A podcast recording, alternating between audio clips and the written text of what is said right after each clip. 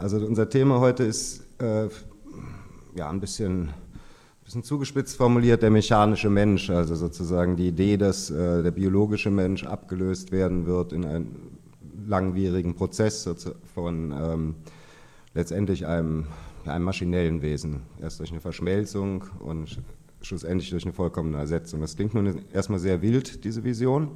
Ich werde aber versuchen, in dem Vortrag nachdem ich den Transhumanismus und seine Ideen vorgestellt habe, auch zu zeigen, warum der heute relevant ist auf gewisse Weise, also warum eine gewisse Bedeutung hat aktuell.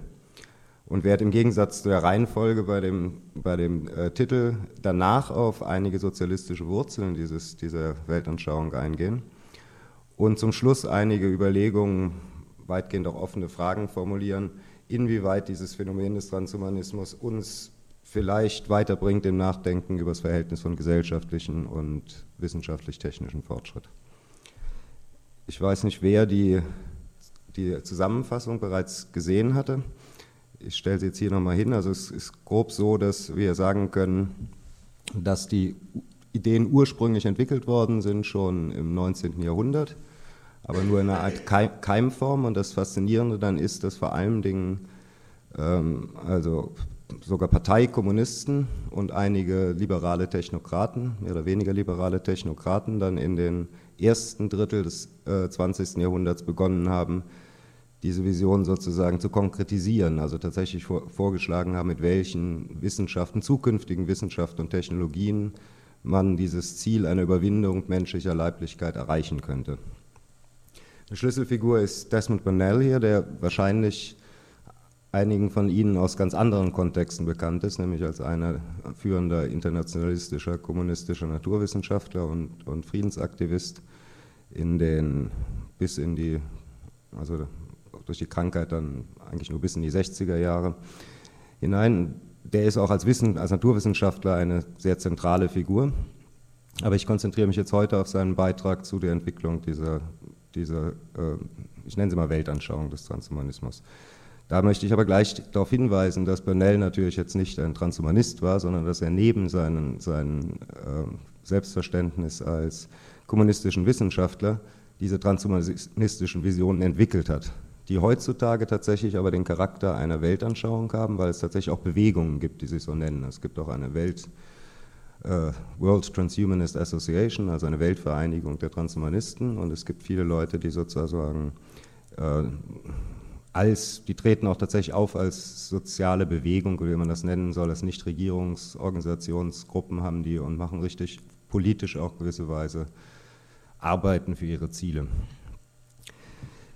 Gut, und ich will nicht allzu sehr jetzt äh, auf diese ganzen Technologiefelder eingehen en Detail, weil das wird dann zu speziell, aber im Grunde genommen müsste man sagen, also die Hauptfelder, die, auf die sich diese Hoffnungen ähm, erstrecken, oder beziehungsweise die Mittel, die man hofft, um diese Hoffnung zu realisieren, sind einerseits die Biotechnologie, Gentechnik, die Informations- und Kommunikationstechnologien, die Nanotechnologie und insbesondere auch die Neurotechnologien und Hirnforschung. Der Grund, warum der Transhumanismus als Bewegung, aber auch als Ideensystem äh, in letzter Zeit verstärkt Beachtung findet, liegt darin, dass sich eine relativ große Debatte über das sogenannte Human Enhancement gebildet hat, entwickelt hat. Das wird im Deutschen ähm, wahlweise übersetzt Steigerung menschlicher Fähigkeiten oder Verbesserung des Menschen. Und auf gewisse Weise gibt das auch den, sozusagen das Spannungsfeld wieder, weil wir einerseits die Vorstellung haben, dass einzelne Menschen äh, verbessert werden in ihren Fähigkeiten. Wir kommen gleich dazu, was das überhaupt heißen soll und inwiefern das problematisch ist. Aber es die Übersetzung Verbesserung des Menschen weist auch darauf hin, dass der Transhumanismus eine Art neuer Eugenik ist, wie es auch von seinen schärfsten Kritikern genannt wird. Also es geht darum, dass sozusagen die Menschheit als Ganzes verbessert wird, respektive auch nur die US-Volkswirtschaft, also die US-Arbeitskräfte oder ähnliches, kann auch national gewendet sein, aber im Grunde genommen die, die Aussicht, dass wir uns sozusagen als Gattung oder, in, oder größere Einheiten der Menschheit halt sich, sich äh, verbessern. Zumeist ist gemeint, wenn man von Human Enhancement spricht, die nicht therapeutische Steigerung über ein Normalmaß hinaus. Das heißt, dann gibt es immer den Gegensatz Enhancement einerseits und Therapie andererseits. Das heißt, Enhancement ist dann so der Superman oder die Superman, die über, also die irgendwelche Eingriffe, die nicht medizinisch notwendig sind und zur Verbesserung von Leistungsfähigkeit dienen sollen. Wir sind am Institut aber eher der Ansicht, dass das eine unglückliche Entgegensetzung ist, aus verschiedenen Gründen. Wir sprechen deswegen lieber vom therapeutischen und nicht therapeutischen Enhancement. Das heißt, also sämtliche Formen von Heilung äh, haben, sind ja auch eine Verbesserung eines, eines, eines Zustands. Und insofern bevorzugen wir das so zu unterteilen. Zum einen, weil das Normalmaß schwer zu bestimmen ist. Dann, weil bei einer therapeutischen oder behinderungskompensierenden Verbesserung auch Fähigkeiten über ein Normalmaß hinaus geschaffen werden können. Wir haben zum Beispiel in der Prothetik die Entwicklung, dass gewisse Funktionen durch die Prothesen hinzugefügt werden, die ja Menschen ansonsten nicht haben. Und es geht auch sehr stark in die Richtung, Prothesen zu entwickeln, die einerseits den, zum Beispiel jetzt bei der Gliedmaßenprothetik, den menschlichen Gliedmaßen schon sehr ähnlich sind, andererseits aber zusätzliche Funktionen haben. Und äh, schließlich ist, ist der Punkt, dass die meisten dieser Technologien und wir als Institut für Technikfolgenabschätzung schauen natürlich genau auf diese Technologieentwicklung, wollen die natürlich in ihrer ganzen Breite betrachten. Wir wollen jetzt nicht dieses sehr spezielle Thema Human Enhancement allein sehen, sondern wir fragen uns natürlich, wenn eine bestimmte Technologie da ist, zu welchen Zwecken kann die genutzt werden. Also ich habe gerade gestern jetzt mit jemandem gesprochen, der, der sozusagen das, äh, das äh, naturwissenschaftlich-technische Herstellen von menschlichen Organen besprochen hat. Und ähm, das ist natürlich zunächst mal, es wird alles immer natürlich vor allen Dingen erstmal gemacht für medizinische Zwecke. Es bietet aber potenziell wahrscheinlich schon relativ bald die Möglichkeit, dass man damit auch alles möglich andere anstellen kann, was weit darüber hinausgeht. Diese Debatte läuft seit den 1990er Jahren. Zunächst mit den weniger weitreichenden und ich sag mal wilden Visionen und eher, eher auf so Sachen wie äh, Pillen zur Verbesserung der geistigen Leistungsfähigkeit oder zur Verbesserung, also bei der Stimmung und ähnlichem. Und hatte natürlich auch ihre Vorläufer in der alten Gentechnik-Debatte schon. Sie kennen alle sicherlich die Diskussion über Designer-Babys, also über diese ganzen Vorstellungen, dass die Gentechnik, die ist noch lange nicht so weit, aber schon in den 70er, 80er Jahren hat man da die ganze Zeit diskutiert, inwieweit durch die Gentechnik ein neuer Mensch geschaffen werden kann. Jetzt nicht im utopischen Sinne, sondern im biologischen.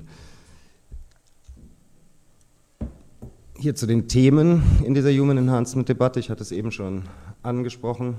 Designer, Baby und Gehirndoping. Das ist auch eine, durchaus eine Debatte, die es bis in die Zeit und ähnliche Medien geschafft hat. Also die die Annahme oder die zum Teil auch schon verbreitete Praxis, dass man halt gewisse Substanzen, die eigentlich für einen anderen Zweck entwickelt worden sind, in den meisten Fällen, aber dazu einsetzt, um zum Beispiel dann zwei Nächte wach bleiben zu können, wenn man auf eine Prüfung lernt und ähnliches. Das ist also eine sehr verbreitete Debatte. Auf die möchte ich gar nicht so groß eingehen, ebenso nicht auf das Designer-Baby. Was natürlich ein Bereich ist, wo schon die ganze Zeit ohne therapeutische Absicht äh, ziemlich massive Eingriffe in den Körper stattfinden, ist natürlich das Sportdoping, das wissen wir alle. Das heißt, da haben wir massive Eingriffe, die tatsächlich auch leistungssteigernd sind, aber halt im illegalen Bereich ablaufen. Und wir waren über, überrascht, aus der Forschung zu erfahren und auch mit eigenen Forschung festzustellen, wie verbreitet diese Form des Human Enhancement sozusagen, der Steigerung der Leistungsfähigkeit, selbst im Freizeitsport und im Bodybuilding ist. Das heißt, wir haben das Phänomen, dass irgendwelche Kreis- oder Bezirksliga-Fußballer irgendwie sich massiv dopen, obwohl das ja nun wirklich um gar nichts geht bei denen und obwohl das gesundheitlich gefährlich ist. Das sind schon mal so Hinweise darauf, dass auf jeden Fall einige der gesellschaftlich äh, und wissenschaftlichen Entwicklungen, die unter dem Begriff Human Enhancement diskutiert werden, tatsächlich eine, eine größere Relevanz, also nicht nur ein reines Nischenphänomen sind. Es gibt auch, da werde ich heute jetzt nicht näher drauf eingehen, es gibt tatsächlich auch kleinere Szenen, entweder als, die entweder als Künstler, also Körperkünstler, wie man das nennen soll, andererseits aber auch ohne künstlerischen Anspruch äh, Modifikationen massiver Art an ihrem Körper vornehmen. Das ist vielleicht Ihnen sogar aufgefallen, in den letzten Monaten tauchen die immer mal wieder schon so, selbst in Zeitungen auf als neue Cyborgs oder ähnliches. Das sind dann Leute, die sich halt versuchen, gewisse neue Sinnesfähigkeiten einzubauen. Also ein Beispiel ist zum Beispiel äh, etwas, was in Oberschenkel eingebaut werden kann und dann spürt man sozusagen immer wo Norden ist. und es gibt, aber es gibt dann noch einen, einen anderer, der ist halt äh, farbenblind, sagt man, also sagt man nicht, aber farbenblind ist er halt. Und der hat sich was im Moment erst nur aufsetzen lassen, aber schon durchgesetzt in England, dass es in seinem Passbild mit aufgenommen wird, weil es als Teil seines Körpers ansieht. Und jetzt will er sich tatsächlich einbauen lassen, wo er die Farben übersetzt bekommt in Töne, also in eine Art künstliche Synästhesie. Also das ist halt sehr avanciert, aber es gibt alle möglichen, die damit rumexperimentieren. Ich möchte das nicht jetzt äh, überbetonen, aber es, es gibt diese Gru Gruppen und im Moment nehmen die anscheinend sehr stark zu. Das, ist, äh, das reicht dann von so subkulturellen Gruppen bis hin aber auch zum Professor an der britischen Universität, der auf dem Campus als der weltweit erste Cyborg gefeiert wird, weil er sich verschiedene Sachen hat einbauen lassen. Teilweise auch sehr skurrile Sachen. Er hat sich was einbauen lassen. Er und seine Frau haben sich was einbauen lassen, so dass wenn ihm in den Arm gekniffen wird, nicht nur er das spürt, sondern seine Frau auch. Und so, solche Seltsamkeiten halt. Gut, ähm, dann haben wir dann diese schon erwähnt, Ritalin, Prozac, Viagra, kann man natürlich alles, wenn man möchte, unter diesen, unter diesen Begriff einer Verbesserung menschlicher Fähigkeiten fassen.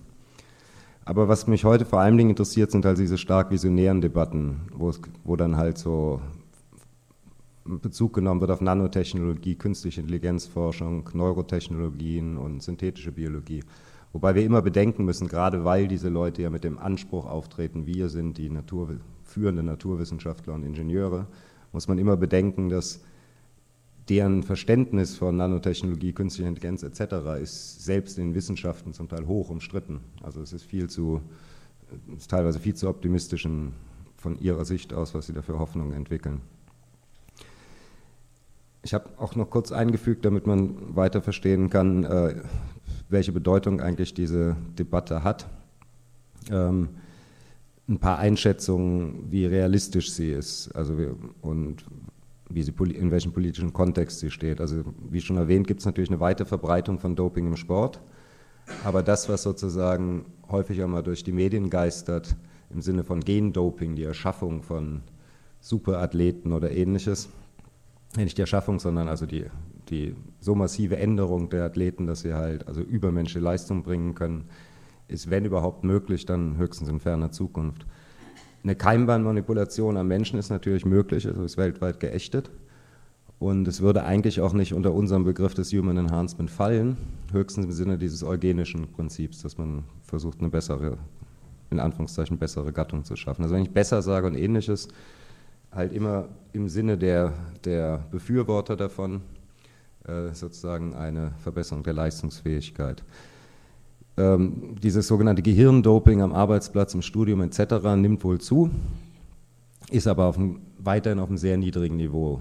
Und man hat ein bisschen den Eindruck, dass diejenigen, die das Thema sozusagen vorantreiben wollen, äh, gerne sozusagen so eine Art umgedrehten Alarmismus betreiben. Also so, sie machen die, die Bevölkerung oder die verweisen darauf, und das ist in den USA, nimmt das jeder im Studium etc. und kreieren damit sozusagen ein, ein gesellschaftliches Problem oder eine gesellschaftliche Herausforderung, um dann halt Forderungen zu erheben, dass es äh, legalisiert werden sollte, dass gezielt Forschung betrieben werden sollte, um halt leistungsfähige Gehirndopingmittel zu schaffen dass äh, Piloten, Chirurgen oder wer auch immer vielleicht in Zukunft dann verpflichtet werden könnten, so etwas zu nehmen, wo ich mich immer frage, warum man nicht einfach ein paar Chirurgen mehr einstellt. Aber es ist im Grunde genommen immer bei diesen Diskussionen haben wir das Problem, wo es halt stark um die Zukunft geht. Also sage ich mal, Technik-Utopien, obwohl ich ja den Utopiebegriff dafür eigentlich zu schad finde. Also sagen wir mal Technikvisionen. Äh, da haben wir als Technikfolgenabschätzer immer das Problem, dass da halt ziemlich viel äh, spintisiert wird und herumfantasiert wird und damit dann halt Politik gemacht wird. Und das, da sehen wir es als unsere Aufgabe natürlich auch an, ein Gegengewicht zu machen. Das heißt nicht, dass ich jetzt äh, in meiner beruflichen Tätigkeit jetzt die Position einnehme, aus den und den ethischen Erwägungen heraus muss man sagen, das ist moralisch schlecht, das und das Ziel, sondern ich würde eher darauf verweisen, dass wenn zum Beispiel im Europäischen Parlament in einem Ausschuss sitzt, dann neben mir sitzt dann irgendein Transhumanistenführer und der sagt dann irgendwie, wir sollten 20 Prozent des Gesundheitsbudgets in den europäischen Ländern reinstecken in die Forschung, wie wir das Altern und den Tod überwinden können. Und da geht es mir dann weniger darum, die mögliche Fragwürdigkeit dieses Ziels, sondern erstmal um die politische Zurückweisung dieses politischen Unsinns oder dieser politisch gefährlichen Ideen.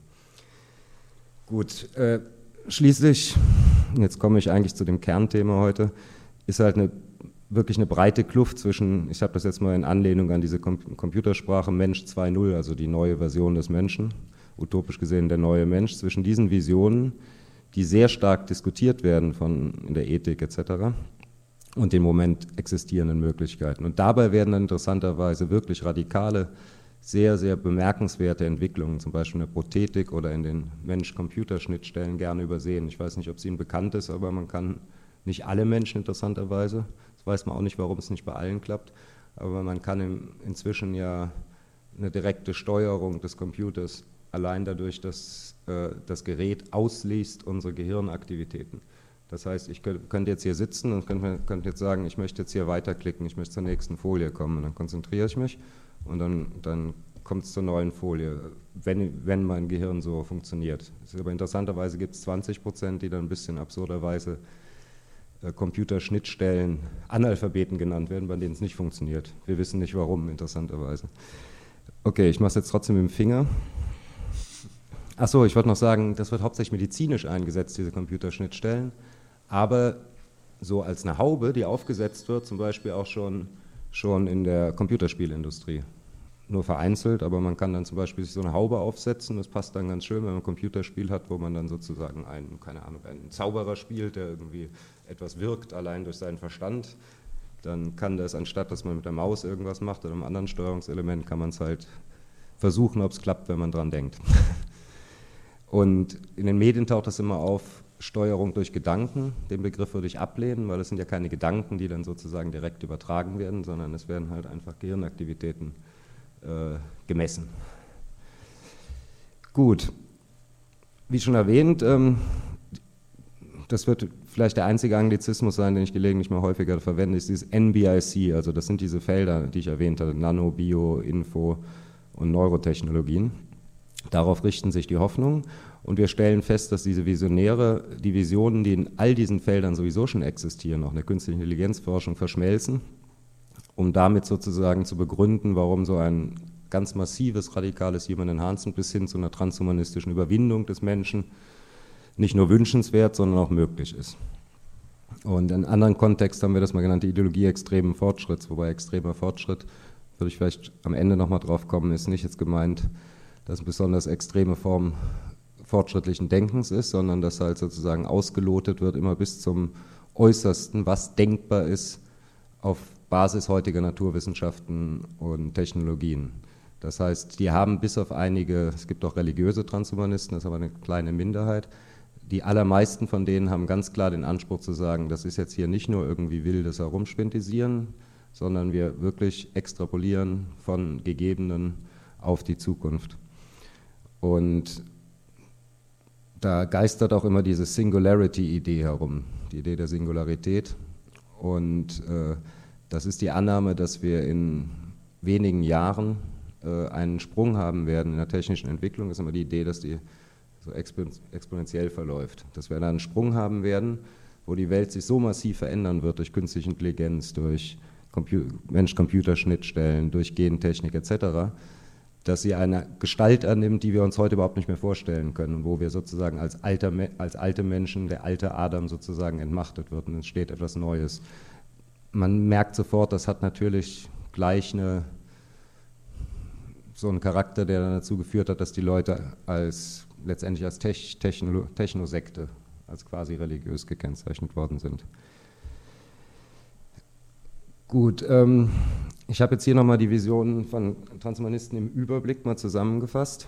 Also es, die Ausgangsbasis von allem ist halt dieses Human Enhancement, dass wir halt irgendwie erstmal klüger, ausdauernder, stärker, schöner etc. werden. Aber dann vor allen Dingen menschliche Körperlichkeit überwinden. Und das ist ganz interessant, ich werde gleich noch darauf kommen. Das ist jetzt einer der unten, weiter unten genannten Punkte. Letztendlich ist das Ganze immer eingebettet in die Idee, dass wir ja auf Dauer nicht hier bleiben können werden als Menschheit, sondern dass wir sozusagen im Sinne der Mensch breitet sich überall hin aus. irgendwann halt auf andere Planeten, irgendwann andere Sonnensysteme, so ist die Vorstellung, irgendwie vordringen können. Und das geht natürlich höchstwahrscheinlich nicht mit diesem Körper so einfach, weswegen ja im Moment real auch die, die Raumfahrt verstärkt auf Roboter setzt. Ähm, ist interessant, da kommen wir später noch zu, warum das überhaupt der Hintergrund ist, dieser ganzen Überlegung. Ich möchte mal hier gerade, weil in diesem Kontext erwähnen, dass das also auch wieder ein relativ alter Gedanke ist, ähm, auch im sozialistischen Kontext. Das war Anfang der 20er Jahre, kurz nach dem Begräbnis von Kropotkin, hat haben, haben sie ja die, auf die Anarchisten, die Anarchisten ziemlich äh, Repression ausgeübt, die Bolschewisten damals. Und die einzige Organisation der Anarchisten, die sie nicht verboten haben, war dann eine, die gesagt hat, wir sind mit eurer Politik einverstanden, aber unser Ziel ist Immortalismus und Extraterrestrismus, irgend sowas, halt Außerirdische. Also die Idee ist, das ganze, ganze Universum muss besiedelt werden und wir werden unsterblich werden. Das ist eigentlich eine mystische, kommt eine mystische Idee, Kosmismus nennt sich das, aber die waren durchaus, auch in Teilen übrigens der kommunistischen Partei gab es da halt Vertreter dieser Weltanschauung. Gut, ich hatte schon erwähnt, diese Vision neuroelektrischer Cyborgs, also soll heißen, ähm, Neuro, neuroelektrische Schnittstellen ist das, was ich vorher erwähnt hatte, wie beim Brain-Computer-Interface, das heißt äh, neuronale Aktivität. Äh, die ja elektrisch ist, kann ja verbunden werden mit, dann mit Computertechnologie zum Beispiel. Dann ganz, ganz alte Idee und inzwischen realisiert ist Ektogenese, Retortenbabys. Man kennt das ja zum Beispiel auch aus Schöne neue Welt von Aldous Huxley, der, wie wir sehen werden, diese Ideen aber übernommen hat von Leuten, die keineswegs kritisch dem gegenüber eingestellt waren, sondern gesagt haben, das ist eine sehr schöne Zukunftsvision. Auf die werden wir gleich kommen noch. Dann ist auch immer wieder die Idee einer perfekten Kontrolle von Emotionen. Auch hier noch als letztes aktuelles technisches Beispiel. Es gibt auch noch die sogenannte tiefe Hirnstimulation.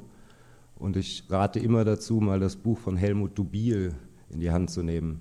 Das nennt sich Tief im Hirn. Helmut Dubil ist ein aus der Frankfurter Schule kritische Theorie stammender Forscher, der an Parkinson erkrankt ist und deswegen diesen Eingriff gemacht hat es ist, also, es ist also implantiert und diese, diese tiefe Hirnstimulation dient dazu, die Symptome der, von Parkinson zu lindern, ähm, wird aber experimentell schon auch eingesetzt für extreme Zwangsvorstellungen, bei extremen Zwangsvorstellungen, bei starken Depressionen etc. Und das Buch ist insofern, wenn man das verträgt, ist halt ein typischer Alt-68er Buch, ist sehr persönlich etc schildert halt seine Zeit, wie er diese Krankheit entwickelt, wie er gemobbt wird in Frankfurt im Institut. Dann macht er diese Operation und entwickelt eine Depression. Das kann einfach daran gelegen haben, nach einer schweren Operation kann das passieren. Er entwickelt eine Depression, die geht ein Jahr lang. Dann geht er zu seinem behandelnden Chirurgen nach Köln und der stellt das Gerät ein bisschen anders ein. Ah nee, zunächst, zunächst, Verzeihung, zunächst versteht er, wenn er das Gerät anhat, kann er die Treppe hochsteigen, aber er redet, also er redet sehr undeutlich, so ungefähr. Er kann, realisiert dann aber irgendwann, ja, warum stelle ich das Ding nicht einfach aus? Das heißt, er konnte sich ja immer entscheiden, kann ich vernünftig laufen oder kann ich artikuliert sprechen. Auf jeden Fall hat er aber diese Depression, geht zu seinem Kölner Chirurgen und der stellt da was anderes ein und er meint halt, das Gefühl war so, zack, die Depression ist weg. Also so auf Knopfdruck. Und das sei einerseits eine unglaubliche Befreiung gewesen, weil so in diesem Moment einfach alles abfällt. Gleichzeitig ist es natürlich extrem unwirklich, wenn man sich vorstellt, so eine Depression ist ja auch verbunden mit irgendwelchen Bildern wie verregnete Novembertage, man geht irgendwo spazieren und auch mit, auch mit Beziehungen zwischen Menschen. Und wenn dann, dann so nackt einfach ein Knopf gedrückt wird, das hat schon sehr viel von dem, was da in diesen Cyborg-Visionen aufkommt, bloß gänzlich ohne irgendeine Idee von Superman oder Human Enhancement sondern in einer sehr schrecklichen äh, gesundheitlichen Lage gibt es eine gewisse Linderung mit ein, allen möglichen Schwierigkeiten. Die Transhumanisten natürlich ganz frech wie üblich sagen, genau diese Geräte werden uns helfen, dass wir in der Zukunft DJs am Mischpult unserer Gefühle werden. Also das Bild soll sein, ich kann das Gerät verwenden und kann sagen, so jetzt Arbeit vorbei, jetzt möchte ich auf Party gehen, jetzt stelle ich mal einen anderen Gefühlszustand ein, so ungefähr. Das ist sowieso teilweise etwas frivol, weil also die Transhumanisten, einige von denen besuchen immer sehr gerne auch so Prothesen messen und schreiben dann Artikel, wie, wie sehr sie doch die ganzen versehrten und äh, alten beneiden, weil die all diese tollen neuen Gegenstände ausprobieren können. Das ist, ja, es ist, ist hart, aber es ist, ist so, ja. Äh, philosophisch finde ich da sehr bemerkenswert, anders, genau anders hat man von der prometheischen Scham des Menschen gesprochen, dass wir sozusagen im Angesicht unserer immer besser werdenden Artefakte uns immer mehr schämen, wie unvollendet wir sind sozusagen und wie unfertig und äh, naja, okay. Ähm, und nun kommen wir zu einigen Visionen, die durchaus heute auch noch anzutreffen sind, die aber auch eigentlich entwickelt wurden vor längerer Zeit, unter anderem auch von den Burnell und anderen sozialistischen Autoren, dass diese Idee, dass, dass das Bewusstsein, jetzt nicht unbedingt der Körper, aber das Bewusstsein unsterblich gemacht werden kann. Es gibt zum Beispiel im Moment einen russischen Multimillionär, der hat auch allen auf der Forbes-Liste der reichsten Menschen der Welt geschrieben, lasst mal gut sein mit euren ganzen Wohl Wohltätigkeitssachen, schaut doch erstmal, dass ihr unsterblich werdet, dann könnt ihr so lange wohl wohltätig sein, wie ihr wollt. Und der möchte jetzt innerhalb der nächsten 20 Jahre das sogenannte Mind-Uploading realisieren. Da ist die Idee, dass, äh, dass quasi ein Schnitt durchs Gehirn gemacht wird, durch das aktuelle Gehirn sozusagen. Das ist im Moment zumindest von der Idee her damit verbunden, dass, dass der Mensch biologisch gesehen stirbt, aber so eine Art Komplettaufnahme des, des Gehirninhaltes in Anführungszeichen erstellt wird. Und der wiederum wird gepackt auf eine äh, auf ein Gerät. Und damit ist dann die Idee, dass in diesem Gerät auf einmal sozusagen der Geist dieses Menschen drin ist und damit natürlich tendenziell, er kann kopiert werden, er kann ewig, ewig bestehen, vielleicht in Zukunft sogar neue Körper annehmen etc. Das ist sozusagen die, die Krönung der, dieser transhumanistischen äh, Hoffnung.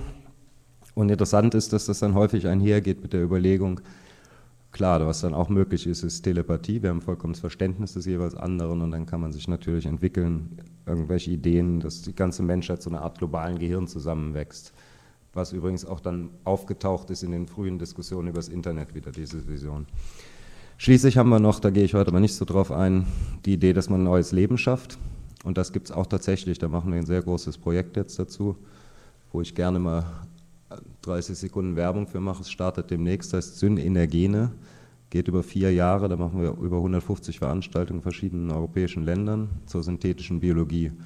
Und innerhalb dieser synthetischen Biologie, die sehr weit reicht, also von industrieller Biotechnologie, wo man neue modifizierte Algen zur Energiegewinnung etc. entwickeln will, gibt es reicht aber bis hin zu solchen Visionen, dass wir das Leben mit ganz neuen Bausteinen zusammensetzen. Und das ist tatsächlich nicht mehr alte Gentechnik, sondern weitaus radikalere Gedanke, dass wir nicht DNA, sondern XNA haben. Also wir bauen uns was zusammen, was lebensähnlich funktioniert, aber mit Bausteinen, die wir selber entwerfen.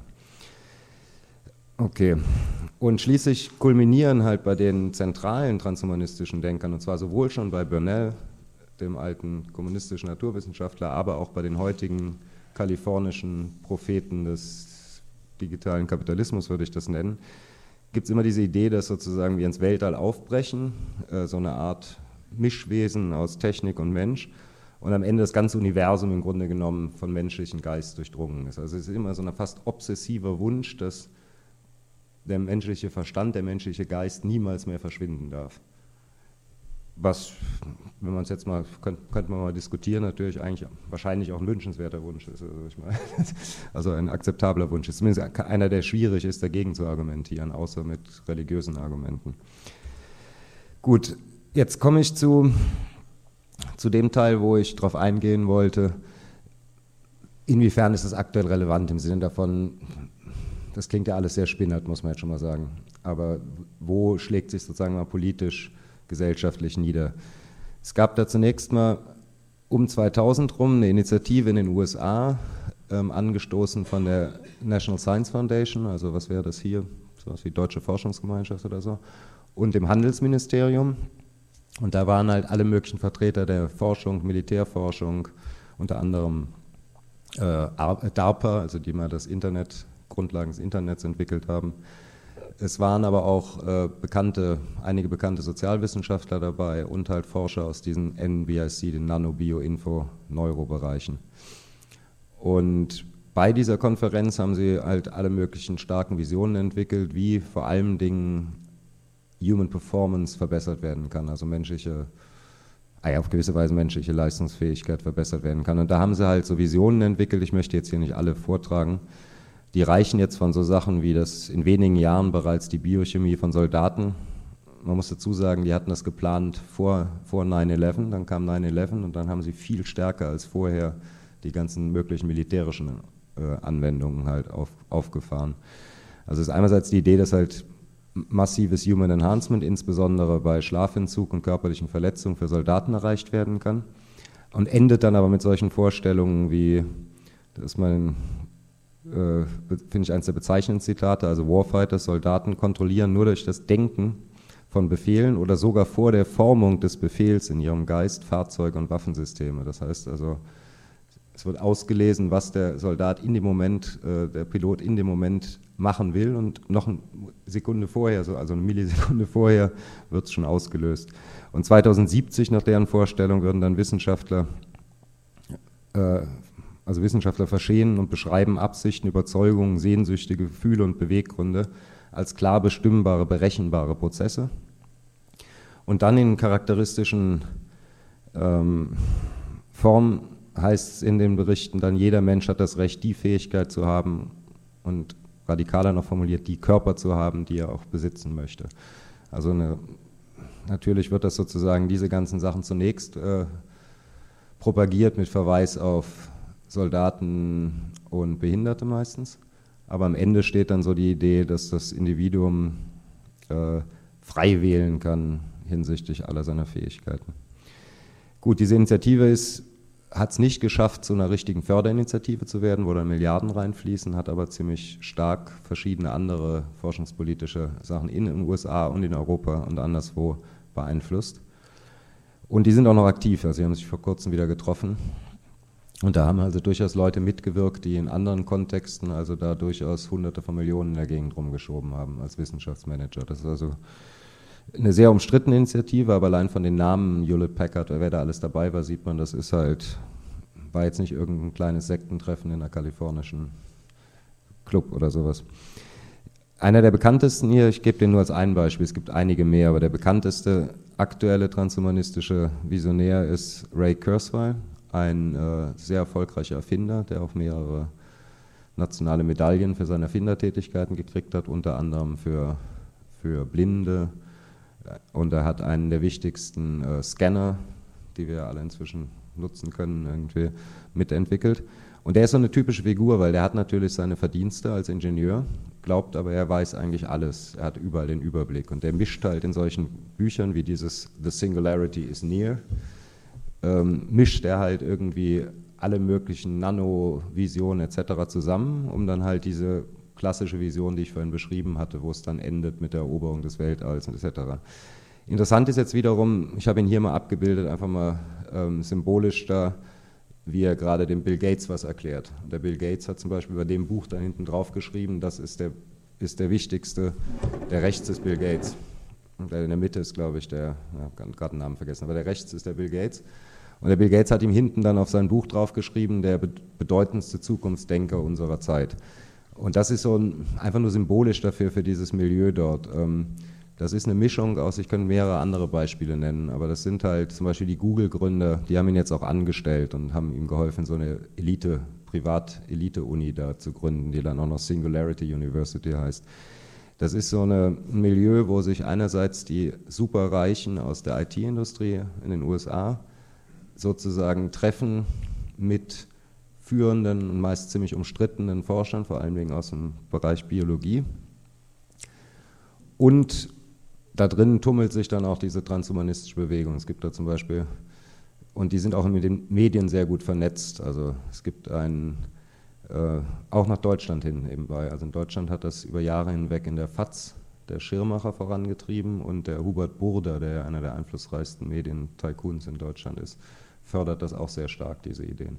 Einfach, im Grunde genommen passt es wahrscheinlich auch in, diese, in dieses Milieu, die Vorstellung, wir können unsterblich werden, ewig jung und der Computer ist sozusagen unsere Erlösung. Ist ja klar, wenn ich IT-Industrie habe, dass das ein sehr attraktiver Gedanke ist. Ich habe, auch da möchte ich nicht jetzt im Detail drauf eingehen, aber das, ich weiß nicht, kann man das lesen? Das ist zu klein wahrscheinlich. Ähm, ja, also es beginnt im Grunde genommen, hat er so eine riesige Vorstellung der Evolution Und die ist sozusagen bis Epoche 4, so wie die Technologie entwickelt wird, eigentlich alles relativ gut nachvollziehbar. Und dann ist die Epoche 5 ist sozusagen die Vereinigung von Technik, Technik und menschlicher Intelligenz. Und es endet dann, dass das Universum aufwacht. Also dass sozusagen, äh, ähm, wie übersetzt man das denn, Muster von Materie und Energie im Universum werden ähm, gesättigt mit intelligenten Prozessen und mit Wissen. So. Das ist im Grunde genommen so, dass die, die bin wieder ein bisschen skeptisch mit dem Utopiebegriff, aber deren Utopie oder deren Zukunftsvision, die große. Noch ein letztes Beispiel, wir könnten jetzt auch noch eingehen darauf, inwieweit das in Militär relevant ist, in der Weltraumforschung relevant ist, insbesondere auch in der, in der Ethik nebstbei. Also es ist tatsächlich so, dass Ethik oder auch solche Bereiche wie Technikfolgenabschätzung zum Teil sehr viele dieser professionellen, teilweise sehr bekannten Ethiker sehr auf das Thema eingestiegen sind und damit natürlich auch ihre Forschungsgelder kriegen etc. Ich möchte nur als letztes Beispiel, dass das auch nicht so vollkommen weit weg ist von konkreter Entwicklung, möchte ich auf Intel hinweisen. Die haben schon 2008 bei ihrem Developer Forum haben sie unter das Motto gestellt Countdown zur Singularität. Wir bewegen uns also im großen Tempo auf diesen, diesen unglaublichen Sprung in der Menschheitsgeschichte hin und wir Intel hier, wir arbeiten daran. Und Intel hat also tatsächlich jetzt das nochmal radikalisiert vor einem Jahr oder so und hat die Unternehmensstrategie so geändert, dass sie ganz verstärkt auf alle möglichen äh, am, im, am Körper, im Körper Anwendungen halt setzen. Natürlich ist es klar, dann können sie mehr von ihren, ihren Geräten verkaufen sozusagen. Intel Aber Insight ist dann im, im, Körper. Genau, genau. Intel Insight ist dann im Körper, genau. Und das ist aber tatsächlich so. Auch Google hat jetzt zum Beispiel äh, jetzt vor wenigen Wochen erst fördern jetzt äh, sehr, sehr interessante Forschung zur Verlängerung der menschlichen Lebensspanne. Und die wiederum, Intel fördert ziemlich massiv alles, was in Richtung äh, Brain-Computer-Interfaces und anderer dieser, sage ich mal, recht radikalen Technologien geht. Gut, das war jetzt der zweite Teil und jetzt kommt ein großer Sprung. Jetzt möchte ich nämlich gerne auf das, was als sozialistische Wurzeln angesprochen worden ist, kommen. Äh, hier sehen wir den ersten Transhumanisten, wie ich ihn nenne, wie er auf einem Ochsen durch Angola reitet, 1863. Das ist der Herr auf dem Ochsen und das ist Winwood Reed. Das ist eine recht interessante Figur. Also ich hatte in dem, in dem Titel ja gesprochen über von den sozialistischen Wurzeln des Transhumanismus. Aber eigentlich muss man sagen, die ältesten Wurzeln, die ältesten Ausprägungen dieser Ideen finden sich eigentlich im vorsozialistischen progressiven Denken und in Teilen des liberalen Denkens im 18. und 19. Jahrhundert. Vielleicht ist Ihnen bekannt, dass Condorcet hat sehr weitreichende Visionen einer Zukunft, wo Menschen dann nicht mehr sterben müssen oder sehr alt werden, entworfen. William Godwin, der sowohl als, sage ich mal, Vorläufer des Sozialismus als auch des Anarchismus als auch des Liberalismus gelten kann, hat in seiner Kontroverse mit Malthus äh, gesagt, wir werden in Zukunft nicht sterben müssen. Es gibt diese einzelnen Teile dieser Ideen, finden sich schon früher. Und die Transhumanisten weisen natürlich sehr gerne darauf hin und auch einige ihrer Kritiker, dass die Urideen natürlich schon im Gilgamesch-Epos drin sind, dass man halt Tod überwindet etc. Mir ist allerdings wichtig äh, zu sagen, dass dieser Winwood Reed, der keineswegs ein Sozialist gewesen ist, sondern ein abenteuernder äh, Afrika-Erforscher, der mit Darwin im Kontakt stand, und vor allen Dingen ein radikal atheistischer Freidenker, weswegen er auch sein Buch einen richtigen Skandal verursacht hat. Der hat im Wesentlichen eigentlich gar nicht so viel von Darwin genommen, sondern von Spencer, also ein radikales Fortschrittsdenken. Wir marschieren auf die Perfektion zu. Und das Besondere an ihm ist, dass er halt zum ersten Mal diese ganzen am Anfang genannten Visionen, Kernvisionen zusammendenkt. Also er sagt halt, äh, er schreibt eine Menschheitsgeschichte, oder beziehungsweise eine Universalgeschichte und die endet mit zwei Kapiteln, in denen er dann schreibt, ähm, die Körper, die wir jetzt noch tragen, ähm, gehören zu den niederen Tieren. Das ist also direkt in Anlehnung an Darwin. Unser Geist ist schon aus ihnen herausgewachsen. Wir betrachten sie bereits mit Verachtung. Da ist natürlich viel viktorianische Körperfeindlichkeit drin. Und dann kommt der Satz, eins wird die Wissenschaft den menschlichen Körper mit Mitteln transformieren, die wir heute noch nicht absehen und selbst wenn man sie uns erklärte, jetzt noch nicht verstehen könnten. Das ist ja ähnlich wie diese Singularity-Idee. Krankheiten werden völlig ausgerottet, die Ursachen körperlichen Verfalls gänzlich beseitigt und Unsterblichkeit wird erfunden, hat er gesagt. Danach steht die Auswanderung der Menschheit ins Weltall ein, weil sie dann von Planet zu Planet wandert etc. Und irgendwann stellen sie dann selbst Welten her und erlangen gottähnliche Macht. Und hier wieder bemerkenswert, das körperliche Ende des Individuums äh, ist, nicht, ist eigentlich kein Problem, weil die große Gattung wird ja eh dadurch verewigt. Das heißt eigentlich sehr anti-individualistisch gedacht. Bemerkenswert ist, wer durch dieses doch sehr seltsame Buch ähm, eigentlich als beeinflusst worden ist. Churchill hat dadurch eine, mit seinem Kinderglauben, christlichen Kinderglauben gebrochen. Cecil Rhodes, der bekannte Imperialist, hat gesagt, das Buch hat mich zu dem gemacht, der ich bin. H.G. Wells, der ja heutzutage hauptsächlich leider nur noch als Science-Fiction-Autor bekannt ist, aber in Wirklichkeit einer der führenden öffentlichen Intellektuellen weltweit gewesen ist, über Jahrzehnte hinweg äh, von Lenin, von Roosevelt, von Stalin empfangen worden ist, alles Mögliche, ist ganz zentral der Einfluss auf Wells gewesen von diesem Buch. Das Buch heißt die, äh, Das Martyrertum des Menschen. Also die Idee, dass wir sozusagen über die Jahrhunderte hinweg und schon unsere Vorfahren, also die noch nicht menschlichen, biologischen Vorfahren, leiden mussten, leiden, leiden, leiden, um irgendwann in einer perfekten Welt zu leben.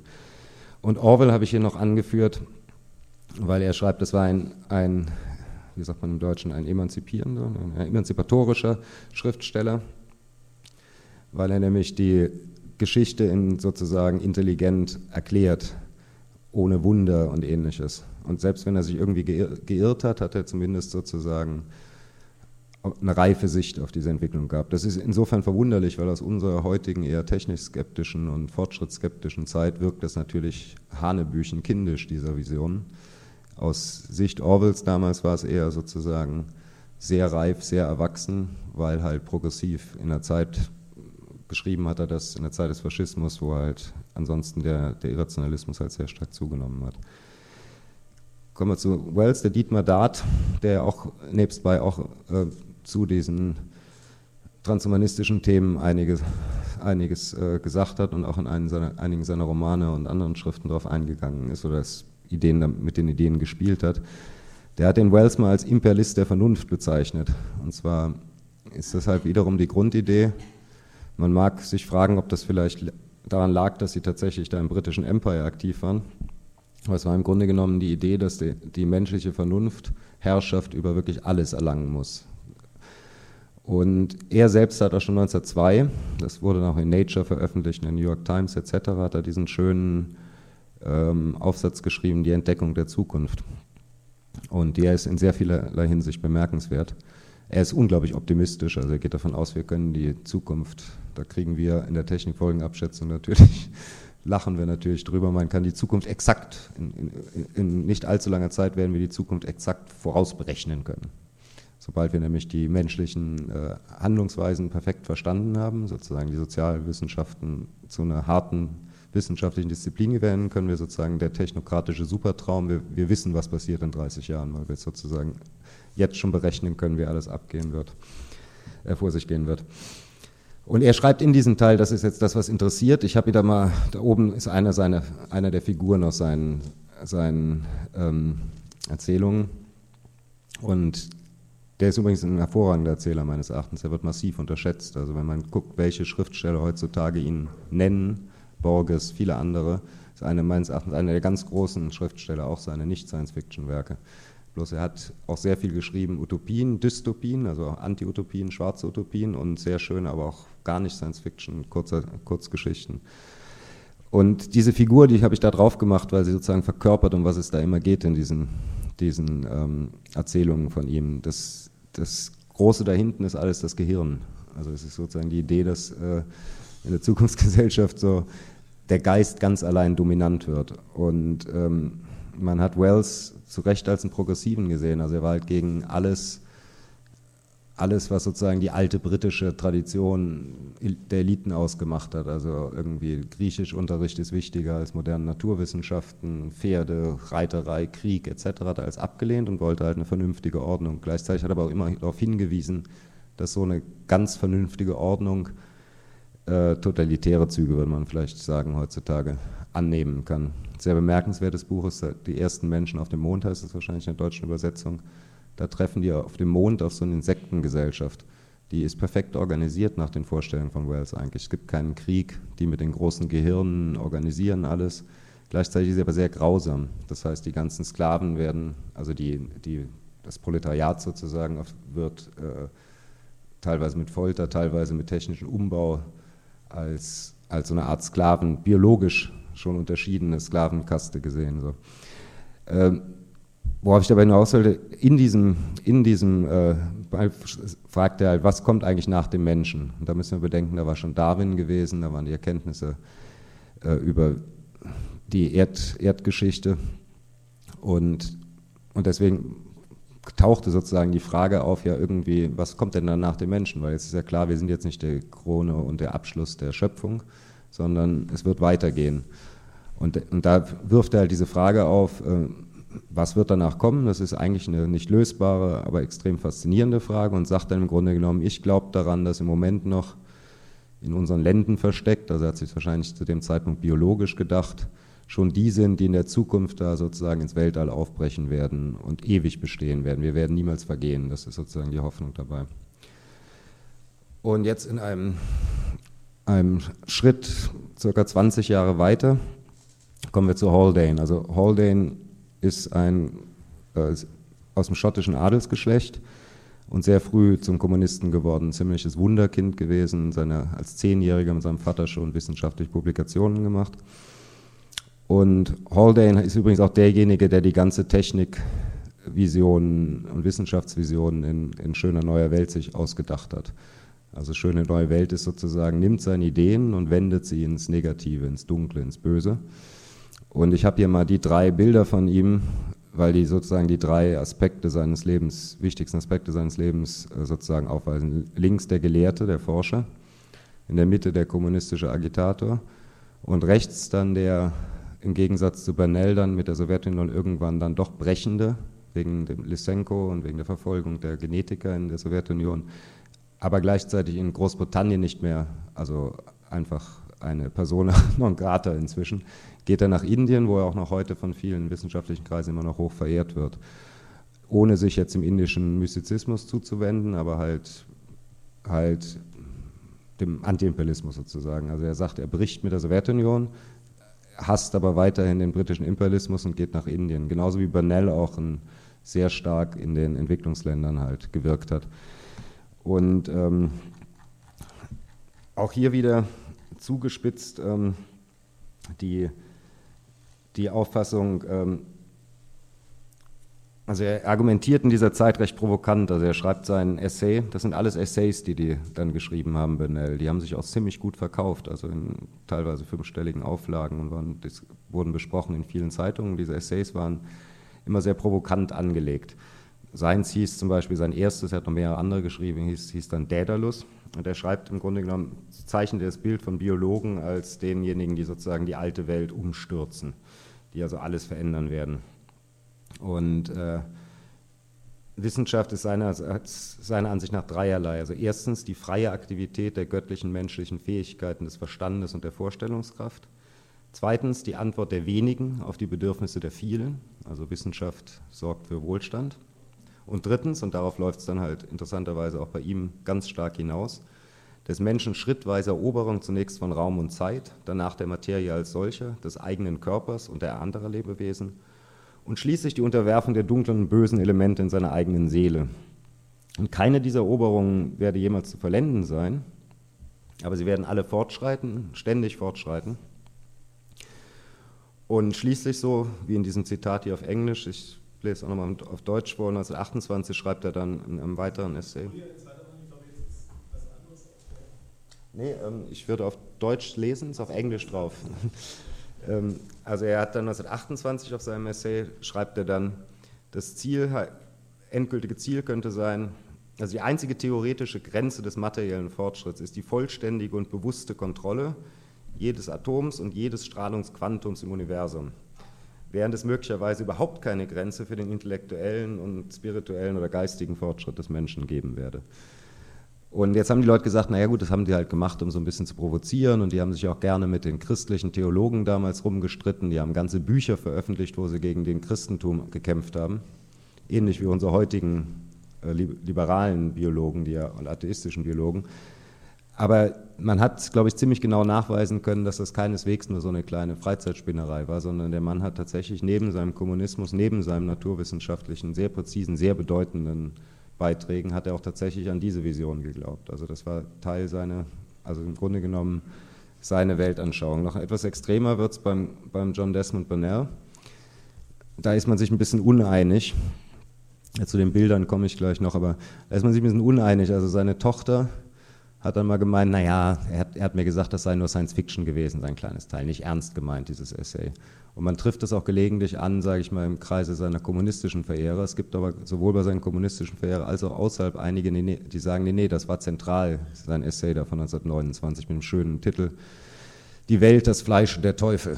Eine Untersuchung die, über die Zukunft der drei Feinde der rationalen Seele. Oder ich weiß nicht, vernünftigen Seele heißt, glaube ich, in der deutschen Übertragung. Alles religiöse Anspielungen. Und der radikalisiert die Sache. Ich muss ein bisschen, ich merke gerade von der Zeit, ich muss ein bisschen ähm, äh, das beschleunigen. Also er ist halt deswegen zentral für die Entwicklung des Transhumanismus, weil er sagt, nee, nee, wir brauchen jetzt hier nicht irgendwie 20.000 Jahre und irgendwelche biologisch-eugenischen Sachen oder gentechnischen Sachen. Wir brauchen, wir, wir bauen die uns einfach, wir bauen den Menschen einfach um äh, mit und wir bauen den mechanischen Menschen. Dann schreibt er halt, dass dieser neue Mensch vielleicht für viele irgendwie fast wie ein Monster wirken würde. Aber er sei eigentlich nur das, logische Ergebnis ähm, oder die Nachfolger des heutigen Menschheit. Und dann schreibt er, der normale Mensch ist eine evolutionäre Sackgasse, der mechanische Mensch anscheinend nur ein, ein, ein Bruch mit der organischen Evolution, setzt diese tatsächlich fort. Und dann entwickelt er, ich kann die jetzt nicht im Einzelnen beschreiben, also entwickelt so, dass ein Wissenschaftler fragt sich, soll ich jetzt sterben oder soll ich gucken, dass mein Gehirn genommen wird, in irgendwo in eine Flüssigkeit reingesetzt wird und weiter existieren kann, entwickelt im Grunde genommen nicht Science-Fiction-artig, sondern als ein, als ein prognostisches Essay entwickelt er, wie Schritt für Schritt die Menschheit einerseits, also die Wissenschaftler-Elite eigentlich nur und deren Folge, einerseits die Erde verlässt und andererseits den eigenen Körper peu à peu ersetzt äh, mit Technik bis am Ende sozusagen nur noch der menschliche Geist übrig bleibt. Und es endet, der, der, der, Mann war irischer Nationalist und glühender Katholik in seiner Jugend und dann ein genauso glühender Kommunist bis zum Ende seiner Tage. Und es endet aber mit einer ganz seltsamen, diese ganzen Visionen, wo dann die Geister zusammenwachsen, äh, eigentlich schon neuroelektrische Schnittstellen. Also von der Technik her ist das absolut faszinierend, dieser Essay, weil er wirklich fast alle dieser Entwicklungen ziemlich präzise vorausgesagt hat. Aber es endet mit einer ganz seltsamen seltsamen Vision, wo dann halt diese ganzen Geister zusammengewachsen sind im Weltall, die Menschen, die da unten noch glücklich sind in ihrer normalen Utopia, äh, ohne dass die das merken, steuern. Also er spricht da von einem, wie das Lotterdijks dann später auch gemacht hat, er spricht von einem Menschenzoo auf der Erde, wo die glücklichen Utopisten irgendwie zufrieden in Natur leben, Gerechtigkeit, Frieden etc., alles schön und gut, dürfen sie ja auch ist aber eigentlich nur ein intelligent gemanagter Zoo dieser Wissenschaftler-Kaste, die da ins Weltall aufbricht, ins Universum unterwirft. So. Da hatten natürlich die Kommunisten danach ein bisschen Probleme und die Sachen hat auch sehr stark abgeschwächt, also diese Wissenschaftler-Herrschaftsgedanken, diese technokratischen Gedanken. Er hat aber nie irgendwie davon abgelassen, von dieser technischen Vision. Also er hat das später sogar nochmal radikalisiert, Ende der 50er Jahre im Buch, was der Mao Zedong zu als zu utopisch bezeichnet hat, da, da, das toppt er nochmal da. Also entwickelt er halt eine Vision auf der Basis der damals dann schon vorhandenen Kenntnisse der Neurowissenschaften, in welche Richtung das gehen kann. Also es ist immer Unsterblichkeit, Aufbruch ins Universum und eine geistige Vereinigung der Menschheit, die sozusagen zusammenwächst auf eine Weise, dadurch, dass sie ein Geist werden, können sie auch gar keine Feinde mehr sein. Also die Utopie ist sozusagen eine, eine typische fortschrittliche, im Sinne von wissenschaftlicher Fortschritts- äh, ähm, Utopie, Hoffnung sozusagen. Also die Idee, dass wir keinen Krieg führen können, weil wir ja durch und durch rationale Wesen sind. Nicht in unserem Geist und auch umgebaut in unseren Körpern ja gar nicht mehr schlecht oder irrational handeln können. Und es endet dann mit einer relativ seltsamen, quasi religiösen Vision. Am Ende wird das Bewusstsein vielleicht ganz verschwenden in der Menschheit, die also gar keine Körperlichkeit mehr hat, die sozusagen wirklich in die, in die Materie des Universums eingeht und am Ende vielleicht sich sogar in Licht auflöst. Und dann charakteristisch für diesen ganzen Essays ist, dann schreibt er, und das mag ein Anfang oder ein Ende sein, aber im Moment kann ich das noch nicht sagen, sozusagen. Also er entwickelt halt, und das ist halt auch sehr schön an diesen Essays, weil er immer unterbricht, es wird immer wilder und dann sagt er immer, vielleicht reicht es jetzt, aber ich habe vielleicht noch eine Idee. Also immer dieser Gedanke, wie können wir so weit denken, dass diese ganzen christlichen Hoffnungen, wir diesen ganzen religiösen Hoffnungen sagen können, vergesst das, weil wir werden es noch viel besser machen. Wir werden es hier in der Realität machen und nicht mit irgendeinem Gott außerhalb. Okay.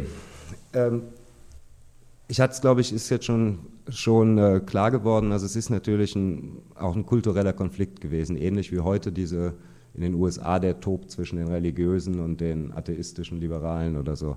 Damals war eigentlich zwischen den eine ziemliche Einheit noch zwischen denjenigen, die den gesellschaftlichen Fortschritt wollten und den technischen Fortschritt wollten.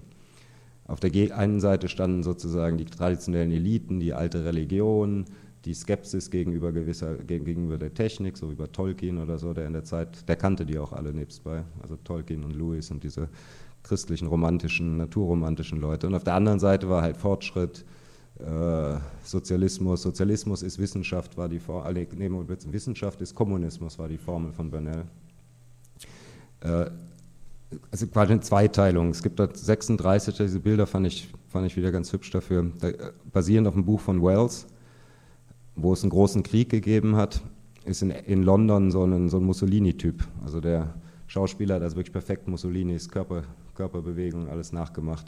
Der hat da so eine Art kleines feudales Regime errichtet mit Pferden und allem drum und dran und dann taucht irgendwann der nach Bernal, selbst bis in die Frisur hinein, nach Bernal gestylte Chef einer im Irak sich inzwischen entwickelnden Weltregierung auf mit so einem Raumschiff, äh, mit so einem Flugzeug, der entwickelt so ein Raumschiff. Also sie sind diese Gegensätze. Auf der einen Seite ist Verstand, Technik, Rationalität, Zukunft und auf der anderen Seite ist halt irgendwie Glorifizierung der Vergangenheit, äh, Militarismus, Religion, also ganz klassische Zweiteilung, Fortschritt, Fortschritt äh, und Reaktion. Heutzutage haben sich diese ganzen, ganzen Bilder, die damals entwickelt worden sind, über mechanische Menschen, haben sich ja überall ausgebreitet. Ich habe jetzt hier einfach mal nur Popmusik als Beispiel genommen. Also die begegnen uns ja überall. Also es ist nicht so, dass wenn ich jetzt selbst mit einer Schul, also mit einer Grundschulklasse äh, wenn ich da mit welchen von, von, meinem Sohn, da mit den Kindern rede, die kennen alle, die wissen alle, was ein Cyborg ist und, und diese ganzen Implantate, wir überraschen damit eigentlich niemanden, weil, weil das taucht auch in den ganzen Kinderfilmen auf. In diesen Kartenspielen hast du ständig irgendwelche Fähigkeiten, wo du dann irgendwas dir einsetzen lässt, einen ähnlichen Kram. Aber, und das Faszinierende ist, dass diese Techno, jetzt nicht utopisch, sondern technikvisionäre Bildlichkeit, und darauf möchte ich abschließend hinaus, im Grunde genommen anschlussfähig ist an fast alle Weltanschauungen. So, selbst in Italien gibt so ein, ist eine der transhumanistischen Organisationen zum Beispiel neofaschistisch.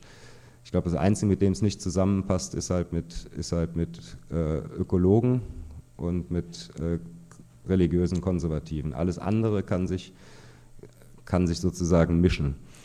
Und ich glaube, eines der Probleme ist, und wenn man das jetzt mal sozusagen Richtung sozialistisches Denken und utopisches Denken wendet, also wenn man jetzt mal ganz holzschnittartig sagen, dass nach Marx der Kommunismus keine Leistungsgesellschaft mehr sein wird, sondern dass jeder nach seinen Fähigkeiten jetzt nicht bewertet wird, sondern nach seinen Fähigkeiten sich einbringen kann und auf seine Bedürfnisse geguckt wird, ist das sozialistische Prinzip, zum Beispiel in der Verfassung der DDR, aber auch schon in der sowjetischen, ähm, ist ja jeder nach seinen Fähigkeiten, jeder nach seiner Leistung.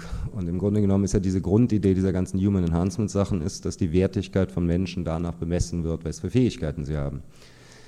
Und mir will so erscheinen, dass sozusagen ähm, eine so eine Art, also im Sozialismus eigentlich darüber selten hinausgegangen worden ist. Also nur natürlich auch unter dem Druck dem, der politischen Kämpfe natürlich, aber sozusagen diese utopischen Momente, die mit diesem Gedanken, dass der Mensch über seine Leistungsfähigkeit hauptsächlich zu definieren ist, konnte real sehr selten gebrochen werden, weil man brauchte natürlich in Anführungszeichen auch die fähigsten Genossen und Genossinnen etc.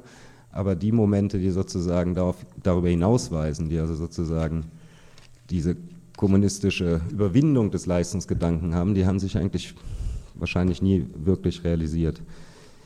Das Zweite, das würde ich sagen, ist eins dieser Probleme in diesem, was ein Fortschrittsdenken auf gewisse Weise ähm, lösen muss und wo wir, glaube ich, durch diese Human Enhancement-Debatte zumindest interessantes Anschauungsmaterial haben.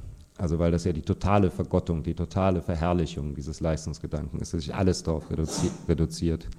Das zweite Problem, was ich sehe, auch da habe ich mir erlaubt, ein bisschen, das allerdings ein bisschen aus dem Zusammenhang gerissen, äh, das Marx-Zitat mit der Tradition aller toten Geschlechter lastet wie ein Alp auf den Gehirnen der Lebenden. Was ich damit, warum ich das hier aufführe, ist, ähm, es ist so, dass der, also das Bild hat damit nicht so viel zu tun, da sitzt bloß so ein Alp so ein Nachtalb bei der Frau drauf, Füßler. Was ich damit sagen will, wir haben das Problem, dass das Denken über den wissenschaftlich-technischen Fortschritt wiederum, also der soziale Fortschrittsgedanken leidet darunter, dass es halt diese Fixiertheit auf die Leistungsfähigkeit ist. Und unser Umgang mit Naturwissenschaft und Technik leidet darunter, dass wir in die Naturwissenschaft und Technik Ziele hineinlegen, die überhaupt, die irrational sind. Also es ist, äh, das hat Hans Blumenberg mal sehr schön gesagt, hier Hans Blumenberg, es gibt eine Art Überforderung der, der Wissenschaften dadurch, dass wir sozusagen mit ihnen lösen wollen, die angeblichen oder Scheinprobleme, die die Religion aufgeworfen hat. Das heißt, es gibt eine Tendenz in der modernen Wissenschaft und Technik weit über das hinauszuschießen, was Wissenschaft und Technik eigentlich leisten könnten. Verbesserung der Lebensumstände, mehr Erkenntnis. Und sie werden dafür eingesetzt, um halt so Sachen zu lösen wie, was heißt zu lösen, also sozusagen Lösungen zu finden für unsere Sterblichkeit, äh, Sinn, Sinn unserer Existenz etc. Äh, abschließen möchte ich damit, was ich daran problematisch finde. Es gibt von dem Herrn Ratzinger, da gab es die zweite Enzyklika, die ging über Hoffnung und da hat er halt irgendwie in einem Gewaltmarsch, hat er irgendwie von Francis Bacon, diesem Vordenker der modernen Naturwissenschaft, bis in die heutigen Tage gemeint, wie schlimm das doch sei, dass wir hoffen würden auf Unsterblichkeit und auf ein perfektes Leben mittels Wissenschaft und Technik. Und das sei genauso ein Irrweg wie Bolschewismus, Französische Revolution etc. Und da hat er die Frechheit besessen, ähm, Adorno zu zitieren. Äh, schon Adorno habe ja gesagt irgendwie, dass dieser Fortschrittsglauben falsch sei. Und das ist besonders perfide, weil nämlich Adorno genau in dem Ding, auf dem er sich bezogen hat, einen wunderschön auf den Punkt gebracht hat, was das Problem ist. Diejenigen, die sozusagen sprechen von einem Fortschrittsglauben, den wir überwinden müssen, sind hauptsächlich diejenigen, die wollen, dass es gar keinen Fortschritt gibt, wie der Herr Ratzinger zum Beispiel. Und ganz gegen das Bild eigentlich von Adorno, der ja so als Technikskeptiker und, und, und pessimistisch galt, hat er darauf hingewiesen, nachdem die Titanic untergegangen ist, haben sie halt einige wichtige neue Sicherungssachen eingeführt. Und diese kleinen Fortschritte, die geht es um die wir schätzen sollten. Und nicht etwa so diese großen, weit ausschweifenden Hoffnungen. Das heißt, sozusagen als eine Art, Art Fazit, wenn man sozusagen Hemmnisse, wenn ich Hemmnisse ausmachen würde, jetzt in diesem Kontext, gibt natürlich alle möglichen anderen, aber in diesem Kontext Hemmnisse für einen Fortschritt, der sowohl, der nicht nur naturwissenschaftlich technisch ist, sondern halt auch ein gesellschaftlicher ist, würde ich sagen, ist einerseits diese Fähigkeiten fixiert hat. Es gibt einen englischen Begriff des Ableism aus der Behinderten- oder Krüppelbewegung, wie immer man es nennen will. Also die Idee, dass, wie gesagt, der Mensch allein über seine Fähigkeiten zu bestimmen ist. Und ich würde sagen, im politischen Kampf kommt es regelmäßig zu einer Verfestigung von, von sozialistischen Leistungsdenken, wie vorher gesagt. Und dadurch erscheinen dann Kommunismus und Utopie auf einmal so ähnlich absurd, äh, traumtänzerisch oder vielleicht sogar moralisch fragwürdig, weil sie halt sozusagen nicht dem Kampf entsprechen und nicht dem Leistungsgedanken wie im Kapitalismus. Und das Zweite, auch nochmal resümierend, dass die alten eschatologischen Hoffnungen, also die Hoffnungen auf die Lösung der letzten Fragen, Sterblichkeit des Menschen etc., dass die in der, in der Naturwissenschaft und Technik gesucht werden. Und das trägt leider auch auf der Linken immer wieder zum irrationalen Verhältnis gegenüber Naturwissenschaft und Technik bei. Entweder dann in Form einer zuweilen sogar transhumanistische Züge tragenden Wissenschafts- und Technik-Euphorie. Gibt es auch interessante Zitate von Trotzki zum Beispiel über den neuen Menschen, der, der auch seine nicht nur seinen sozialen Fesseln, sondern auch seine biologischen abstreifen muss, also Transhumanismus pur. Oder auch, ganz bemerkenswert, diese Hager heißt die, glaube ich, diese DKP-Frau ist auf meinen einen Artikel da zum Transhumanismus gestoßen und hat eigentlich im Prinzip einfach so wie die Konservativen oder die Ökologen halt einfach nur geschrieben, ach Gott, das sei alles Hochmut und ähnlichen Kram. Also sozusagen rein konservative, auch wieder irrationale Kritik, weil ich glaube, es ist nicht damit getan, dass man das abtut und sagt, ja, wir müssen unsere Grenzen kennen, äh, akzeptieren als Menschen. Und ich würde enden wollen mit einer offenen Frage, weil ich habe jetzt, glaube ich, versucht klarzumachen, dass es mir eher darum gehe, gehen würde, zu gucken, was konkret Wissenschaft und Technik äh, zum Fortschritt beitragen können, zum gesellschaftlichen. Würde aber gerne die Frage noch in den Raum stellen, ob nicht eigentlich auch die, die linken Bewegungen, die emanzipatorischen Bewegungen der letzten 100, 200 Jahre eigentlich nur deswegen so eine Kraft erlangen konnten, weil in ihnen aufgehoben waren auch die religiösen Hoffnungen. Ich weiß, diese diese Sache wird natürlich häufig, äh, wird dann gesagt, Kommunismus etc. sind ja einfach nur quasi Religion und ähnliches.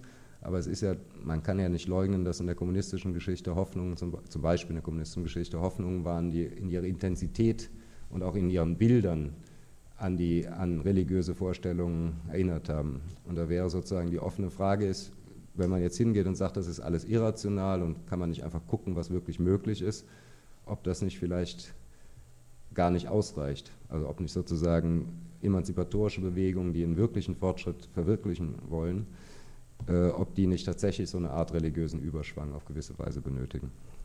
Und jetzt ende ich mal und habe viel zu lange geredet. Ne?